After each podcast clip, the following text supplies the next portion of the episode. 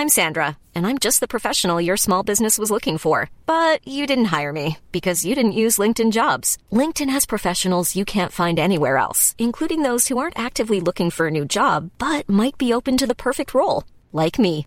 In a given month, over 70% of LinkedIn users don't visit other leading job sites. So if you're not looking on LinkedIn, you'll miss out on great candidates like Sandra. Start hiring professionals like a professional. Post your free job on linkedin.com/people today.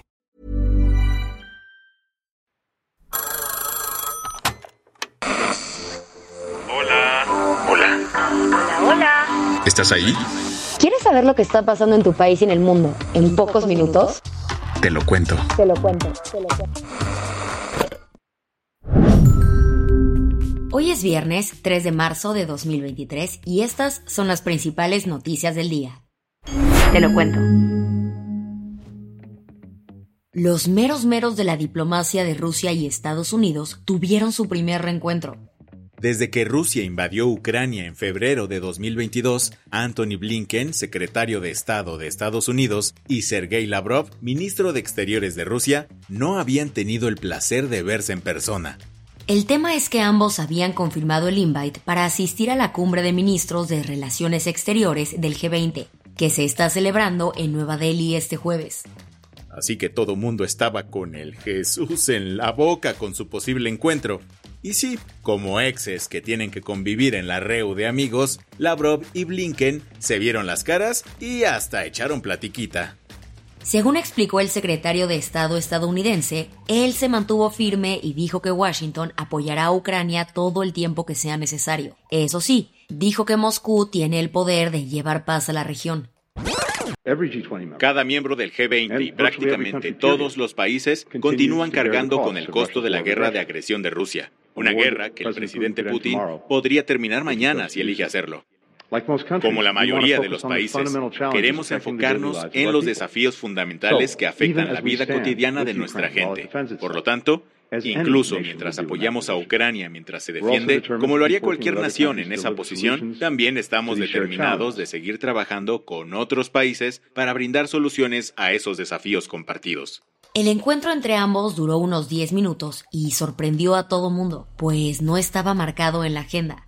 El último contacto conocido entre estos dos fue un fonazo que se aventaron el verano pasado.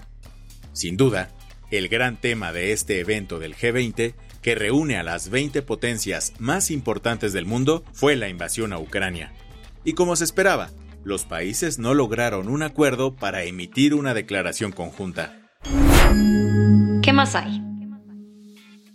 Ya con el Plan B publicado en el Diario Oficial de la Federación, ahora vendrán todos los recursos legales para ver si la Suprema Corte lo echa para atrás. Aunque el Plan B de la reforma electoral de López Obrador fue aprobado desde la semana pasada por el Senado, aún no era ley. Y es que, por algunos problemitas en el texto, no se había publicado en el Diario Oficial de la Federación. Sin embargo, fue hasta la madrugada del jueves cuando el Ejecutivo lo publicó, por lo que entró en vigor a partir del primer minuto de este viernes. Con ello, muchísimos empleados del INE fueron despedidos, entre ellos Edmundo Jacobo, quien llevaba 14 años como secretario ejecutivo del Instituto Nacional Electoral. Mucha gente se quejó de que personas con tanta experiencia electoral se quedaran sin chamba, pero López Obrador compartió otra visión del tema. Pues a lo mejor este, quiere tener empleo de manera vitalicia. Este, se le olvida que vivimos en una república, no en una monarquía. Ya con el plan B siendo ley, ahora se espera que llegue la cascada de recursos legales contra el proyecto. Partidos de oposición, el INE, organizaciones de la sociedad civil y un sinnúmero de ciudadanos han presentado amparos contra el proyecto. Así que sí, seguro la Suprema Corte tendrá mucho trabajo en estos meses. Las que tienes que saber. Tras un año de trabajo, el grupo de expertos de derechos humanos de la ONU sobre Nicaragua concluyó que el dictador Daniel Ortega, así como su esposa y vicepresidenta Rosario Murillo, cometieron crímenes de lesa humanidad. El reporte menciona que la pareja utilizó siete instituciones del Estado para reprimir violentamente las protestas ciudadanas de 2018. Aquella ola de manifestaciones terminó con más de 350 muertos entre abril y septiembre de ese año. ¿Amas con locura a Messi? Al parecer, no es el caso de todo el mundo. Dos sujetos armados abrieron fuego contra un supermercado que es propiedad de los padres de Antonella Rocuzzo, esposa de Lionel Messi. Todo ocurrió la madrugada de este jueves en Rosario, Argentina, donde dejaron una nota que decía Messi, te estamos esperando. El amenazante mensaje también aseguraba que el alcalde de la ciudad, Pablo Hapkin, era narco y que no iba a cuidar al futbolista.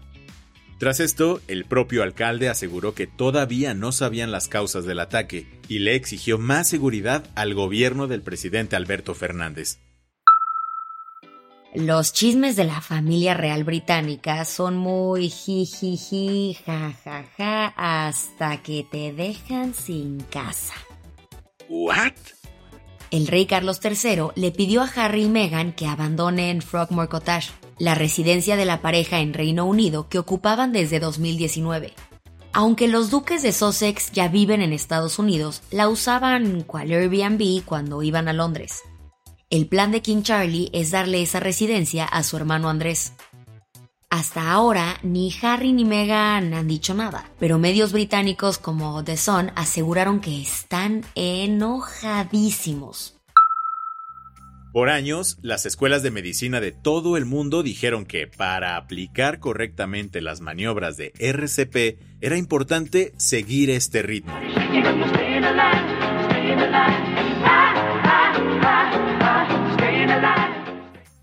Pero si los BGs ya están súper setenteros para ti, la American Heart Association ya tiene otra opción.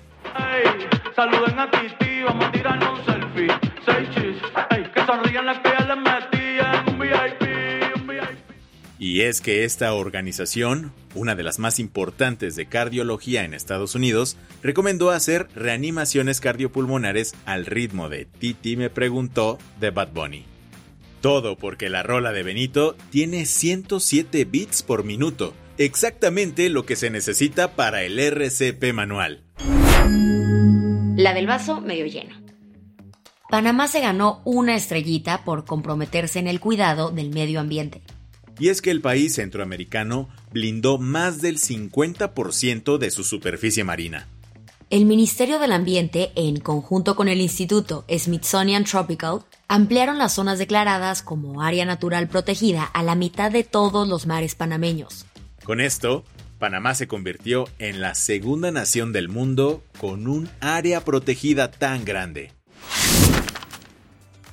Con esto cerramos las noticias más importantes del día. Yo soy Baltasar Tercero. Y yo soy Isabel Suárez. Gracias por acompañarnos hoy en Te lo Cuento. Nos escuchamos el lunes. Con tu nuevo show de noticias. Chao.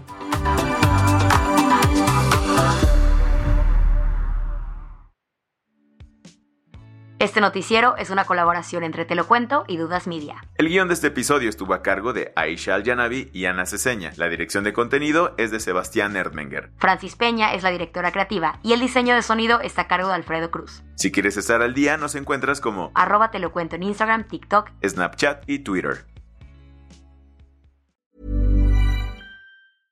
Hey, folks, I'm Mark Marin from the WTF Podcast, and this episode is brought to you by Kleenex Ultra Soft Tissues your ally to help tackle your allergy symptoms this season. I love the change of seasons, but nobody loves pollen and all those other things floating in the air that make you sneeze during this nice weather. Kleenex Ultra Soft tissues are hypoallergenic and allergist approved. So fight back against watery eyes and runny noses without worrying about irritating your skin. For this allergy season, grab Kleenex and face allergies head on.